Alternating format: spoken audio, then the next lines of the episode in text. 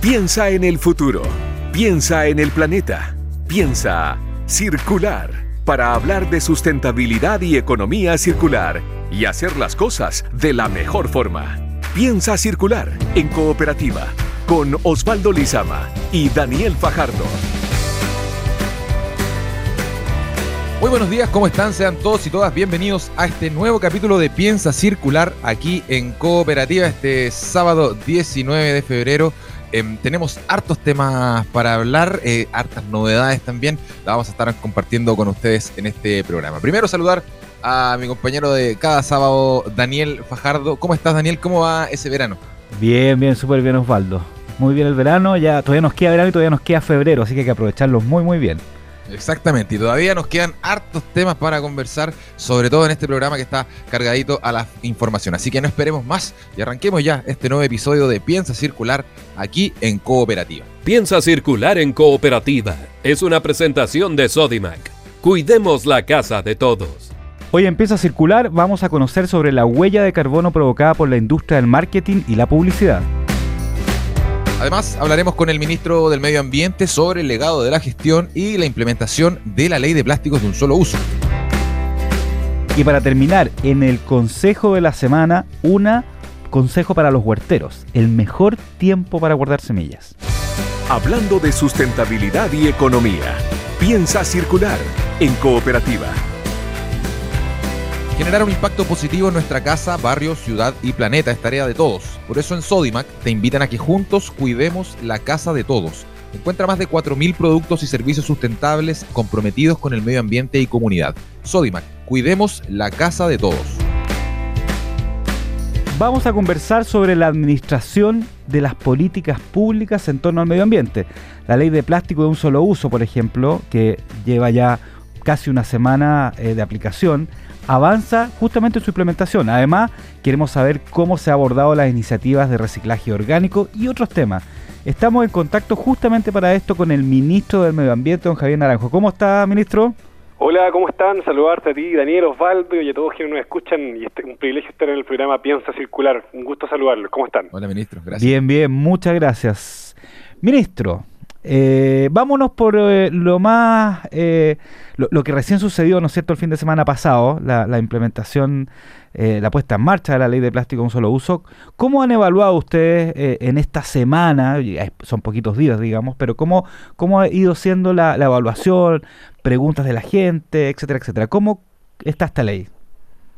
Oye, la verdad es que lo hemos recibido como una muy buena evaluación. los comentarios han sido en general, yo te diría, todos muy positivos. Eh, ha sido un tremendo éxito a partir de, este, como ustedes muy bien decían, que este domingo comenzó la implementación de la ley de plásticos de un solo uso, porque existe una conciencia, diría yo, muy importante en todos los chilenos y chilenas de poder dejar estos plásticos de un solo uso, entendiendo por estos plásticos que son aquellos que no podemos reciclar o que son realmente muy difíciles de reciclar. Y por eso que además tienen una, implicancia muy fuerte en la ciudadanía, porque, por ejemplo, ahora que estamos en vacaciones, la gente está tomándose, no sé, alguna cosa en la playa, eh, no, sé, pues, comiéndose las papas fritas, qué sé yo, cualquier cosa, y pueden darse cuenta que hoy día ya los envases que les están entregando no son de estos plásticos de un solo uso, y en consecuencia hay una directa participación de los locales o establecimientos de alimentos, pero también de la ciudadanía, que es lo más importante. Entonces, logramos con esta ley que después de un, buen trabajo con distintas ONG, los distintos sectores políticos, poner en relevancia eh, la, la importancia de que todos nos sumemos en el trabajo y el cuidado del medio ambiente. Entonces ha sido, la verdad creemos nosotros, muy, muy positivo. Eh, los comentarios en general han sido muy buenos y también incluso desde la industria, o más bien desde los sectores de comida que son del gremio de los restaurantes, de los centros de comida que, que, tienen la obligación asociada a la ley, porque se ha dado un tiempo, creemos nosotros, súper razonable eh, y súper efectivo para poder aplicar esta ley. Recuerden que esta ley se publicó en agosto eh, y hubo una campaña comunicacional bien importante en agosto y la exigibilidad de la ley comenzó recién este domingo y después siguen otras metas que son transitorias en el tiempo. El 2023 viene otra meta y el 2024 viene otra meta y de esa manera vamos generando que las leyes sean efectivas en cuanto tienen tiempos de adaptación, ¿cierto? Pero además vamos generando los cambios culturales que es lo que a nosotros nos interesa, ese cambio de switch para que las personas, para que todos nosotros, toda la industria, el sector privado, el sector público, podamos con nuestras acciones del día a día tener mejores acciones para cuidar nuestro medio ambiente.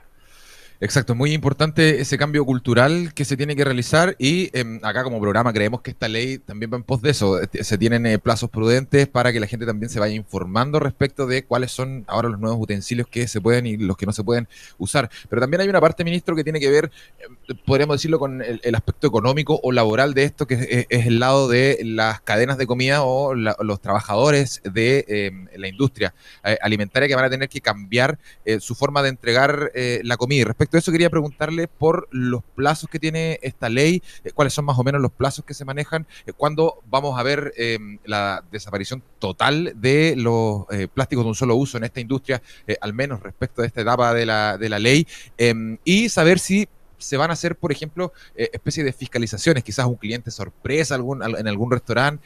¿Cómo van a hacer esa, esa parte más técnica de, esta parte de la ley? A ver, dos cosas ahí. Primero, decirte que en general los comentarios que hemos recibido desde la industria también son muy positivos porque ustedes lo, probablemente lo han visto y las personas que nos estén escuchando cuando hacen pedido de, delivery, ¿cierto? Ya es cada vez más común que no lleguen los plásticos de un solo uso, en bases de cartón, por ejemplo. Entonces la verdad es que ha habido un proceso de cultural, yo diría, de, de cambio de conducta que ha venido acompañado con el proceso de implementación de esta ley. Entonces yo partiría diciéndote que la verdad creemos que ha sido muy buen, una muy buena recepción de esta ley desde todos los sectores. Por eso te hablaba de la industria, de la industria de los restaurantes también, pero también de la ciudadanía. Y la verdad es que eh, respecto a lo que tú me hablabas de los plazos, la ley, como te decía, ya este domingo comenzó en cuanto a que no se pueden entregar cubiertos plásticos como son los cuchillos, los tenedores, las cucharas, los revolvedores, las bombillas plásticas y tampoco se pueden entregar estos envases de plumavit. Pero además, comienza otra cosa bien importante este domingo, este domingo comenzó, que es la obligatoriedad para los supermercados de vender y recibir los envases de bebidas retornables, cosa que nos dimos cuenta en la tramitación de la ley a, través de, de, escuchar a las distintas personas que ya había supermercados que no estaban, por ejemplo, recibiendo bebidas retornables. Entonces, también este domingo comenzó esa obligatoriedad.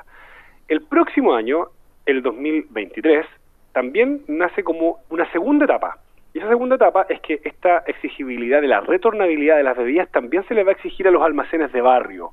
Eh, hoy día, ¿y por qué lo hicimos distinto? Por una cuestión obvia que tiene que ver con el tamaño de la industria. No es lo mismo una gran cadena de supermercado que un almacén de un barrio, ¿cierto? Entonces, a ellos se les da más tiempo para poder adaptarse y se les dio un año más, es decir, el 2023. Y finalmente, el 2024 ya no se van a poder usar ningún tipo de plástico de un solo uso y solo se van a poder entregar aquellos productos que sean que sean certificados como que vengan de compostable o que sean reciclables. Entonces, hay un proceso de adaptación que nosotros creemos que se va a cumplir antes de la obligatoriedad de la ley. De hecho, nuestro, nuestro optimismo pasa que el próximo año esta ley ya va a tener plena vigencia eh, y estamos muy contentos por eso porque hemos visto, la verdad, una gran iniciativa de poder participar y sumarse a lo que son los plásticos de un solo uso. Y respecto a las fiscalizaciones, esta cuestión tiene dos cosas muy choras. Uno, que la ciudadanía puede fiscalizar. Y lo contemplamos así en la ley para que justamente seamos nosotros mismos, en nuestras acciones personales, en nuestras acciones diarias, agentes de cambio. ¿Y cómo se hace esto? Bueno, si alguna persona sorprende, ¿cierto?, que le están entregando plásticos de un solo uso, cuando no se puede, ¿cierto?, pueden hacer la denuncia en la municipalidad o en los juzgados de policía local. Pero además está la obligación para la fiscalización por parte de las municipalidades, que es la segunda patita. ¿Y por qué las municipalidades? Porque para generar un mecanismo de incentivo, porque muchas veces se dice que, claro, que la fiscalización no llega, que, es difícil, etcétera, generamos un mecanismo de incentivo. Y esto es que las multas que, que se vayan a cursar eventualmente por infracciones a la ley van a ser de beneficio para la propia municipalidad encargada de fiscalizar. Entonces, de esa manera, tú generas este incentivo o círculo virtuoso para que la, la industria genere el cambio, las personas lo disfruten, la verdad, y se sumen a este cambio, y además las municipalidades puedan fiscalizar y verse beneficiados en caso de alguna infracción y de esa manera también ayudarnos a empujar, comillas, más obligatoriamente en este caso, los cambios que son necesarios para que se eviten los plásticos de un solo uso. Y es tan potente que con esto, solo con esto, nosotros pensamos que vamos a sacar aproximadamente 23.200 toneladas de plástico anuales. Entonces es una muy, muy buena noticia. Ministro, y además hay que, hay que considerar que también la gente puede denunciar a través de las redes sociales, que a veces también tiene un efecto muy importante, digamos, especialmente cuando está en prestigio las marcas o los nombres de los, de los, de los restaurantes y de otros lugares de este tipo.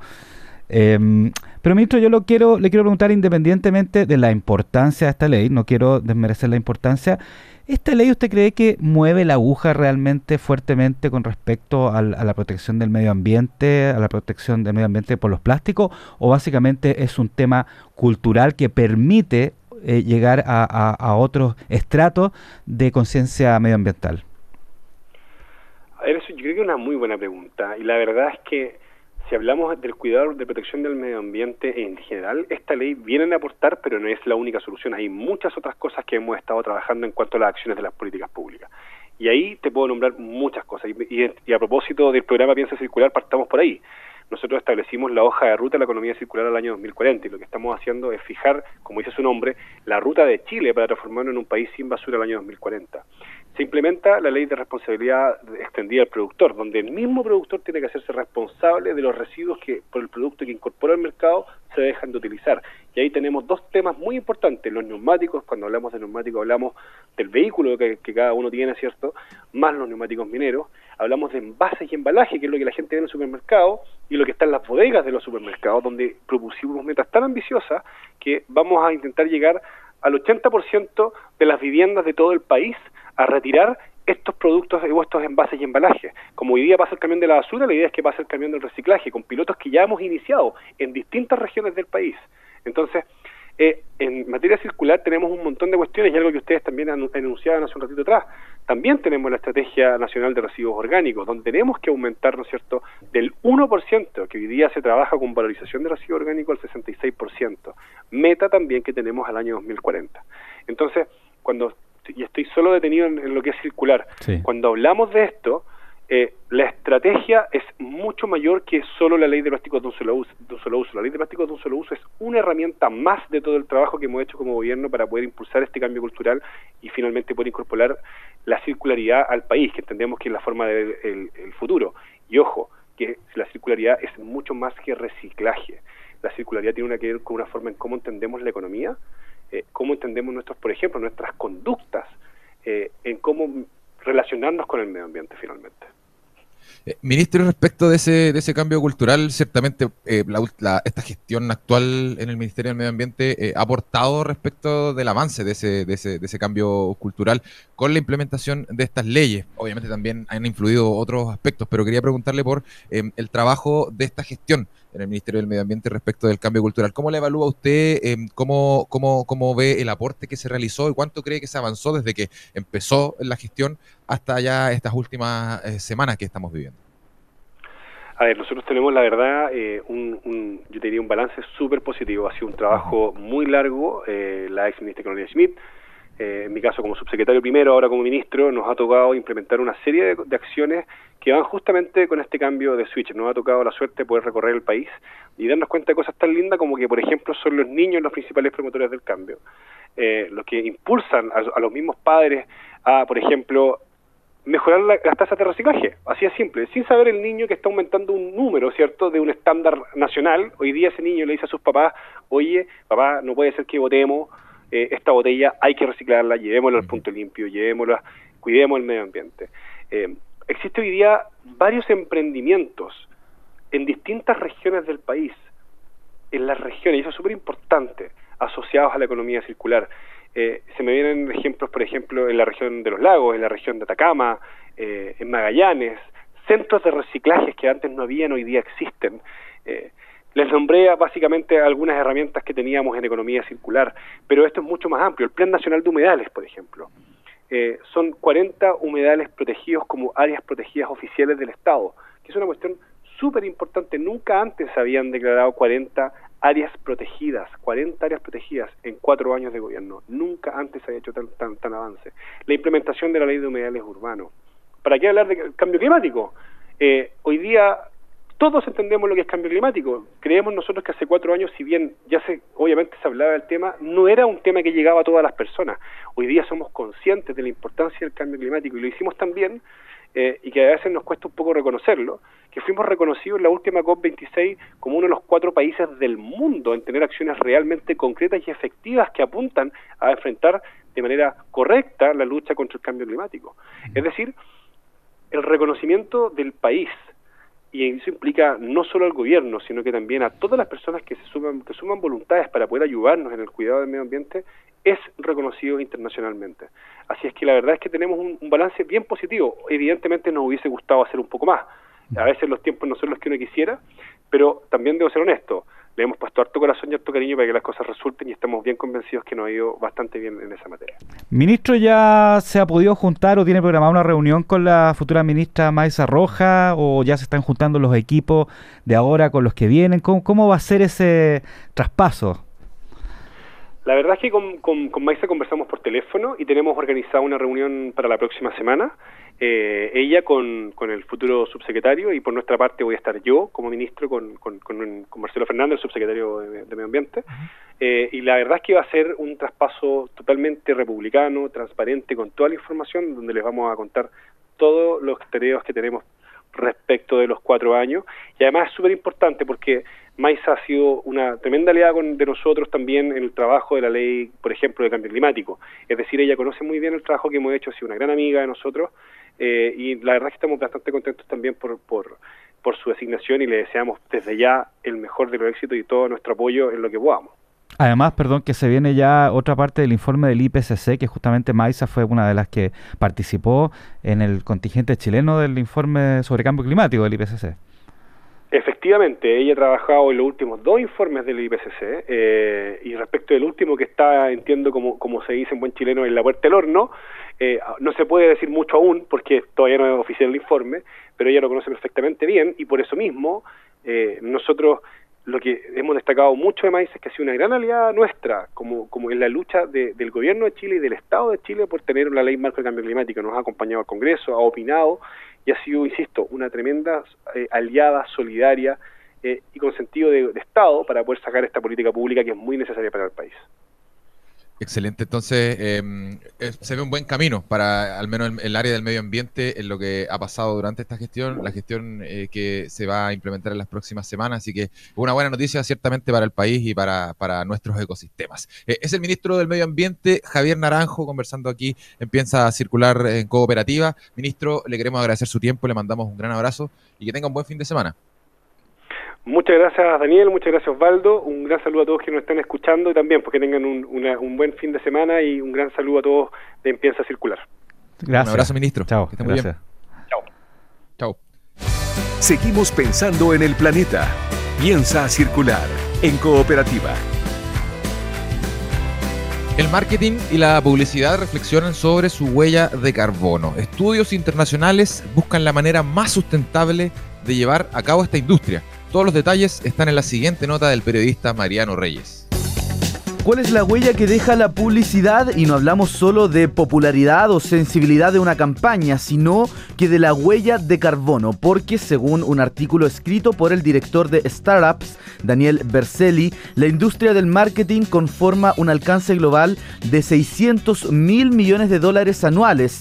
Todos nos vemos expuestos diariamente a la publicidad, ya sea en nuestros teléfonos, computadores, televisión, radio o diferentes eh, plataformas. De lo que no somos conscientes es cómo estos mensajes pueden estar relacionados al aumento de emisiones que producen por la producción o la entrega de productos, lo que se denomina emisiones publicitadas. Reino Unido se ha hecho cargo del tema con la medición de estas emisiones, que en 2019 fueron más de 186 millones de toneladas equivalentes en dióxido de carbono. En la práctica, la cifra es casi la mitad del tamaño total de las emisiones de producción nacional durante este año. Ahora, desde el punto de vista del consumidor, esto significa que la publicidad añade un 28% adicional a la huella de carbono de cada individuo. Es por eso que la buena publicidad, el buen marketing pueden contribuir involuntaria o inconscientemente al daño del medio ambiente. Daniel Verselli en su artículo aclara que no se trata de una crítica al trabajo mismo, sino más bien una reflexión sobre sus efectos. La industria publicitaria puede jugar un papel fundamental en el camino hacia una sociedad sostenible y con bajas emisiones de carbono.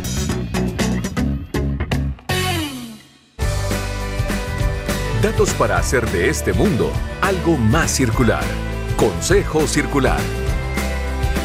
Momento de ir cerrando este capítulo de Piensa Circular en Cooperativa, pero antes, como siempre, tenemos el espacio del Consejo Circular de esta semana, Daniel, que tiene que ver con em, las personas que les gusta hacer huertas o que quieren iniciar incluso una huerta. Eh, cuéntanos un poco más de esto. Sí, mira, esta época es re importante para las huertas, principalmente para, para preparar ya lo que es el próximo año o incluso para preparar una segunda cosecha para los que tienen invernadero.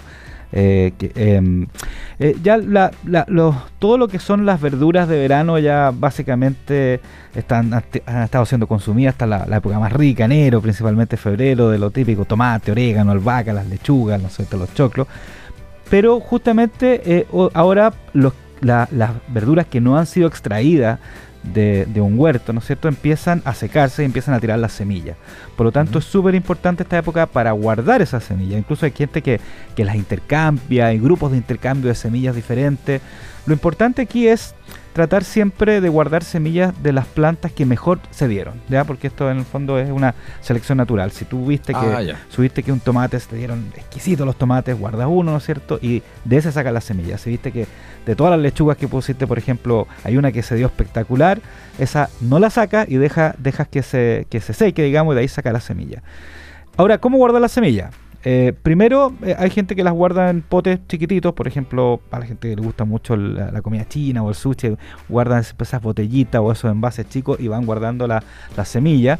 También es bueno guardarlas en, en, bolsas pequeñas, pero yo eh, recomendaría no guardarlas en bolsas de Ziploc, primero porque están ocupando plástico y segundo porque puede que a veces se humedezca un poco la semilla si es que no lo ponen en un lugar seco. Entonces recomiendo básicamente ocupar bolsas de papel, pueden hacer incluso eh, con ocupando papel que en vez de botarlo de algún cuaderno, no sé, de cualquier cosa, eh, y hacer sobres de papel y guardar las semillas. Importante rotularlas, ¿ah? ponerle eh, con un masking o escribirle a qué pertenecen, guardarla en un lugar, en un lugar seco y fresco y pueden ocuparla ya para el próximo año a partir de ya noviembre, eh, octubre, noviembre, diciembre, eh, para, aprovechar la primavera y después que esté lista en el verano, o incluso como decía hace un momento, los que tienen invernadero pueden ya empezar a utilizarlas en unos dos meses más. Pero es época de guardar semillas, intercambiar semillas para preparar la huerta para el próximo año. Seleccionar entonces, a guardar ya, eh, rotular para que después no piensen eh, que van a plantar algo y les termina saliendo otra verdura o otra fruta. Así que buenos consejos de Daniel Fajardo para ya ir cerrando este capítulo de Piensa Circular en Cooperativa. Agradecemos a Mario Díaz y a Luis Devia que estuvieron en la puesta al aire de este programa. No olviden que nos pueden encontrar en nuestro canal de Spotify en cooperativa.cl y contenido relacionado, entrevistas, más consejos, eh, notas también respecto de sustentabilidad en Piensa Circular bueno, nosotros nos reencontramos entonces el próximo sábado ya cuando sea la última semana de febrero. Así que eh, les mando un abrazo y que tengan una buen, un buen fin de semana y una mejor semana. Nos reencontramos la próxima semana aquí en Piensa Circular en Cooperativa. Chao, que estén bien. Chao, chao. Fueron los temas de sustentabilidad y economía circular que hacen girar el planeta. Piensa Circular. Fue una presentación de Sodimac. Cuidemos la casa de todos.